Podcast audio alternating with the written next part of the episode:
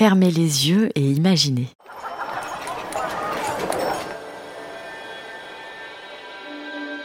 On est à Paris, au début du XIVe siècle, à côté de l'église Saint-Séverin, sur la rive gauche de la Seine, et ça bourdonne d'activité. Dans la rue, des libraires venus de l'île de la Cité vont et viennent entre les nombreuses échoppes de parcheminiers, relieurs ou encore enlumineurs. Fabriquer un livre en cette fin de Moyen Âge, c'est un travail long, collectif, qui se passe quasiment entièrement ici, dans le quartier latin. Au premier étage de son atelier familial, un maître enlumineur se penche sur son ouvrage. Le bruit et l'agitation de la rue ne le perturbent en rien. Il est absorbé par une commande en cours, l'illustration d'une Bible pour un riche collectionneur. À la lumière vacillante de sa bougie, armé d'un simple pinceau, sur quelques centimètres carrés de parchemin, il s'apprête à représenter la création du monde. Vous écoutez La recherche à l'œuvre, le podcast de l'Institut national d'histoire de l'art. Je m'appelle Anne-Cécile Genre et à chaque épisode, des chercheuses et chercheurs me partagent leurs travaux, leurs découvertes, leurs questions et parfois leurs doutes sur le sujet qui les passionne.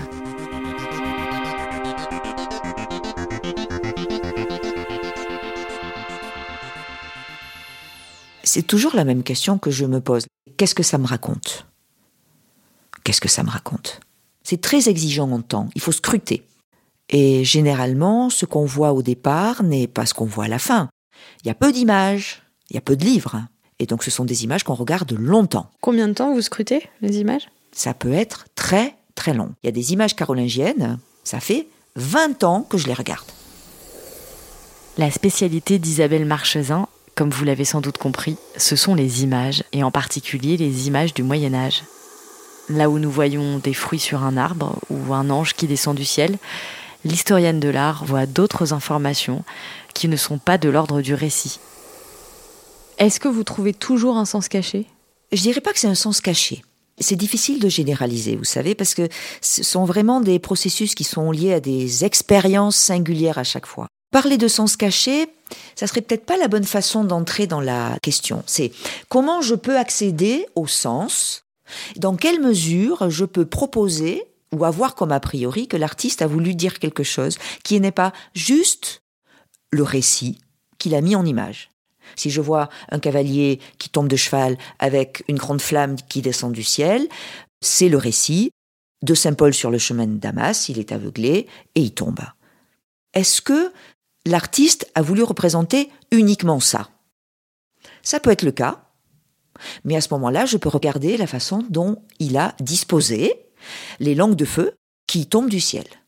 Je peux regarder si le cheval tombe avec Saint Paul ou pas. Il aura peut-être pas nécessairement réfléchi au fait qu'il a choisi de faire tomber le cheval ou non, mais moi, ça peut me raconter des choses. Voyez donc, ça c'est pas un sens caché, c'est pas un sens qu'il a voulu mettre, c'est quelque chose que moi, comme historienne, je peux réussir à découvrir. Isabelle Marchesin est la première dans son domaine à aborder les images médiévales par le prisme de l'ontologie, c'est-à-dire l'étude des choses en tant qu'elles sont ce qu'elles sont, autrement dit l'essence. Elle cherche donc les grands principes qui animent les artistes quand ils font le choix de représenter une chose d'une certaine façon, un peu comme si elle voyageait non pas dans le temps, mais dans le cerveau des humains du Moyen Âge. J'ai souvenir d'avoir quitté Paris un matin, un peu fatigué par euh, la minéralité euh, de la ville et son bruit, et puis avec euh, une amie. Et on est descendu à Conques, L'abbatiale Sainte-Foy de Conques, c'est une église romane située en Aveyron, connue pour ses nombreuses sculptures polychromiques. Avec le temps, les couleurs se sont atténuées, mais l'imposante façade est toujours là. On est arrivé, c'était au printemps, un printemps assez avancé. On est arrivé vers 6 heures, le soleil frappait assez doux, une lumière orangée, sa lumière orangée sur le tympan, et les cloches sonnaient. Et là, j'ai vu le tympan de Conques et ses couleurs, et c'était absolument magique. J'ai eu l'impression d'être au Moyen Âge. Bon, c'est un petit fantasme, hein. mais j'ai eu l'impression de voir, de voir comme un pèlerin arrivant. Alors lui, beaucoup plus lentement que moi de Paris, arrivant devant ce tympan, euh, pouvait voir ces images. Et c'est, je crois, une des choses qui m'a, qui m'a le plus ému.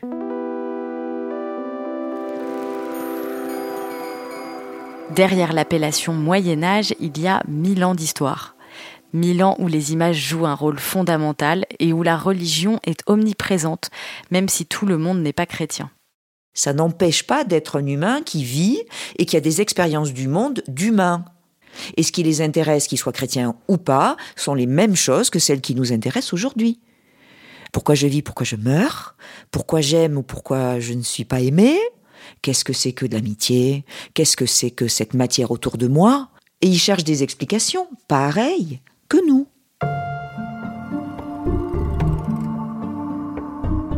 Notre artiste enlumineur, penché sur son ouvrage dans son atelier du quartier latin, est un homme de métier. Il voit passer beaucoup de livres dans sa boutique et il a déjà vu beaucoup d'images de la création du monde. Pourtant, il décide de ne pas faire comme tous les autres avant lui. Pour présenter le commencement du monde, il trace un cercle qu'il divise en deux. Il peint la moitié en noir et l'autre en blanc. Alors, première caractéristique, c'est une image qui est peinte et qui est placée dans un manuscrit. Et elle représente un personnage debout avec une robe absolument somptueuse, tout à fait classique euh, de l'art euh, gothique, qui tend une main avec deux doigts tendus vers un disque et qui de l'autre main touche la partie supérieure de ce disque. C'est tout. Et ce disque a la caractéristique d'être bicolore, une partie, la partie inférieure basse, qui est totalement noire, et la partie supérieure qui est blanche. Dans des images antérieures, il y a plein de façons de représenter ce tout premier moment de la création euh, du monde, mais ce n'est pas ce type d'image qu'on rencontre.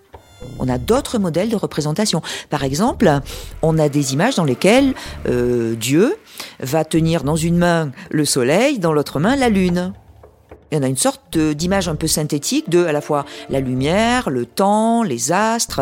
Sauf qu'on a sauté euh, ces trois premiers versets bien problématiques. Vous pouvez me les lire? C'est assez facile, c'est les premières lignes de la Bible.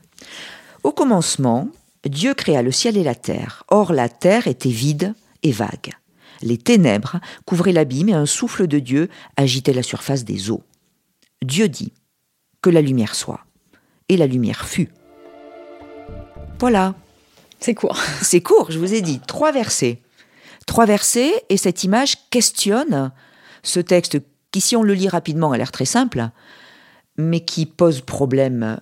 Si Dieu crée le ciel et la terre, est-ce qu'il y a quelque chose ou pas? Est-ce qu'on peut voir le ciel et la terre avant qu'il ne crée la lumière? C'est pour cette raison que l'enluminure de notre peintre parisien est si importante. Ce cercle divisé en deux est une réponse à ces questions car il représente la lumière comme principe, la lumière comme opposition au noir, au rien. Et cette illustration de la conception du monde traverse le temps, bien cachée dans la relure de la Bible qu'elle accompagne, pour atterrir 700 ans plus tard, pas très loin d'ailleurs du quartier latin, sur le bureau d'Isabelle Marchesin, scruteuse professionnelle. Elle la compare à l'image qui suit dans la même Bible et qui représente la Terre sous forme de cercle concentrique. On voit un, disque euh, dans lequel se trouvent des plantes, on dirait des petites pousses. Mais exactement. Le plus important, c'est pas qu'on voit des plantes.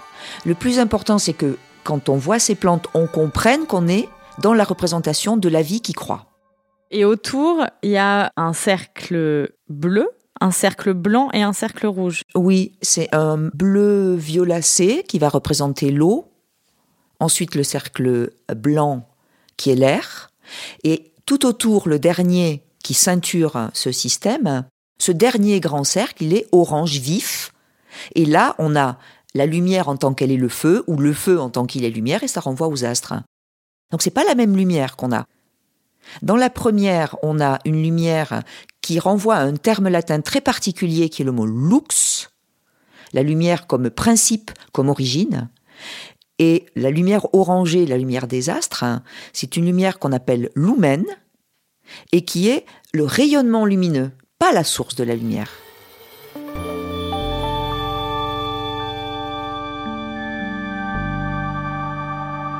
Cette distinction entre les deux types de lumière, Isabelle Marchesin et son équipe l'ajoutent à un grand lexique, accessible sous la forme d'un site internet sur l'ontologie du christianisme médiéval en images. Les œuvres y sont reliées entre elles par leurs motifs communs dans une vingtaine de rubriques intitulées Amour, Temps, Mort ou encore, dans notre cas, Lumière. C'est ça que nous cherchons avec euh, les doctorants dans ce programme de recherche, c'est-à-dire montrer que dans les images, les artistes ont utilisé bien sûr toutes les références littéraires, et en particulier celles de la Bible, pour représenter des choses, mais que derrière tout ça, il y a tout le mode de représentation du monde. C'est la confrontation aux œuvres qui fait naître tout ça c'est quand je suis devant, tout à coup, il y a une sorte de jaillissement, de saisissement, qui est très déstabilisant parce que ce que je croyais n'est plus. Oups, il y a un moment de flottement là. Et comment on répond à ce flottement? Et là, les intuitions, généralement c'est accompagné de paroles. Donc les gens autour de moi, ils savent que je, je pense en parlant.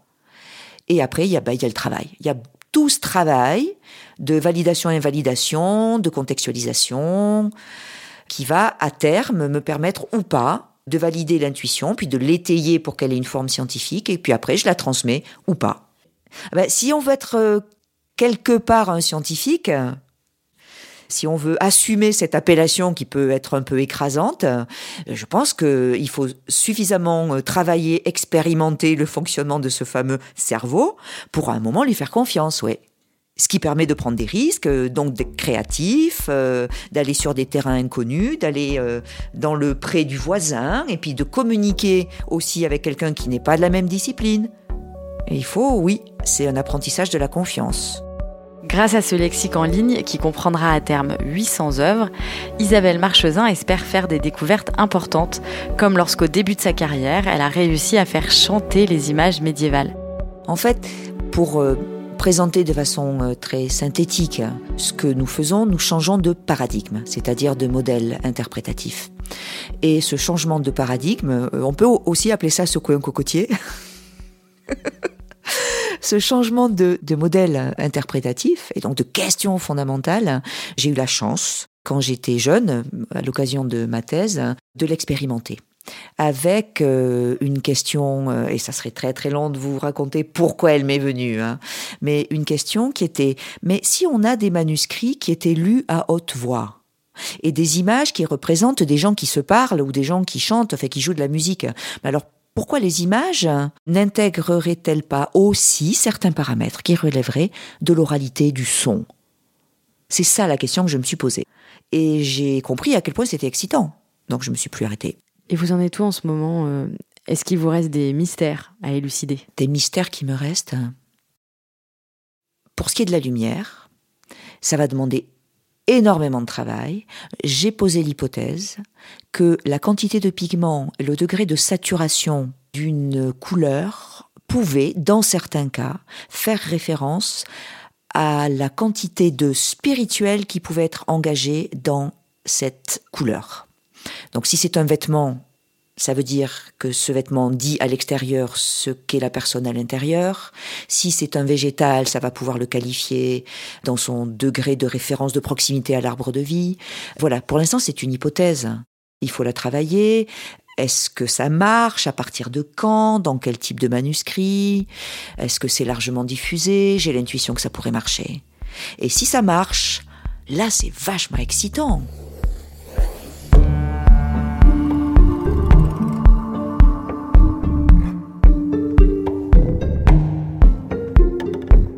Sur sa table de travail, notre artiste parisien a des pigments. Il les dilue avant de les appliquer avec précision, tel un miniaturiste, parfois avec un seul poil d'écureuil. Si la théorie d'Isabelle Marchesin est correcte, il se pourrait qu'il choisisse de modifier son mélange, comme s'il boostait sa colorimétrie sous Photoshop, en fonction de la nature du sujet à colorier. Je me souviens émotionnellement de chaque jour où j'ai compris des choses qui sont pour moi fondamentales. Le jour où j'ai compris qu'il y avait, bon, ça c'est tout à fait autre chose, hein, mais que le nombre d'or cette, proportion un peu incroyable sur laquelle on n'a pas de texte, mais qui est tout à fait opérationnelle dans les images du Moyen Âge, fonctionnait pour des raisons bien spécifiques dans les images. Le jour où j'ai compris ça, j'étais, j'ai pleuré même. Et j'ai encore le souvenir du fauteuil qui me soutenait, j'ai de, la lumière qu'il y avait dans la pièce. Non mais émotionnellement, vous pouvez pas imaginer, c'est énorme. Si on n'a pas ça, on continue pas tellement c'est dur. On passe des centaines d'heures dans des bibliothèques à lire des livres. Des fois ça nous intéresse et des fois ça nous intéresse pas du tout. Mais il faut le lire quand même. Et on passe des dizaines d'heures, des centaines d'heures à ne pas comprendre ou à comparer des images les unes avec les autres. On fait des tableaux. On fait des tableaux pour avoir des séries. Et ça nous prend du temps. Et on comprend toujours pas. On tient parce que au moment où on comprend, waouh,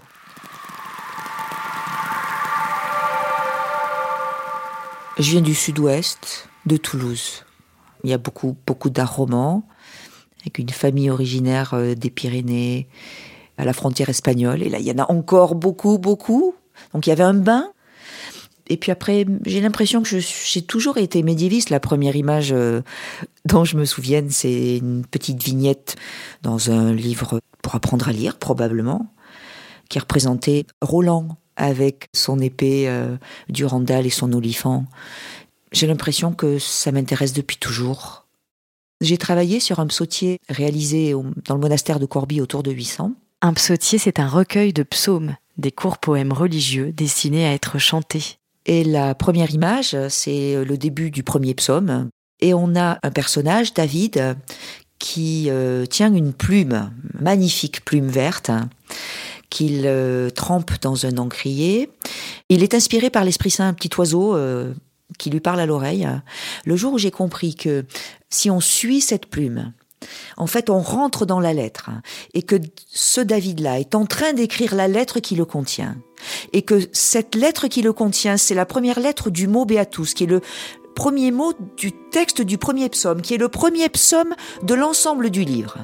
Et que ce qu'il fait là, c'est mettre par écrit quelque chose qu'il a entendu, et que donc ce texte-là en entier, qui devient un codex, un manuscrit, a en fait vocation à être restitué oralement, voire à être chanté, puisque ce texte était chanté par les moines dans la liturgie euh, chrétienne, le jour où j'ai compris que tout était connecté, dans cette image, j'ai compris que ce qui m'intéresse à moi, comme personne, c'est pouvoir mettre toutes les choses en relation les unes avec les autres.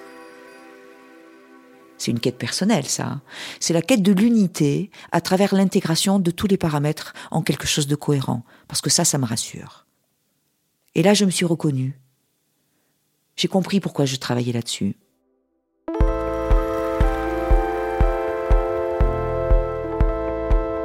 Si vous aussi vous voulez vous perdre dans la contemplation des images du Moyen Âge, c'est possible. Le site internet d'Isabelle Marchezin et son équipe est accessible à tous à l'adresse ocmi.inha.fr. OCMI comme ontologie du christianisme médiéval en images et INHA comme Institut national d'histoire de l'art, le producteur de ce podcast en partenariat avec Beaux-Arts Magazine.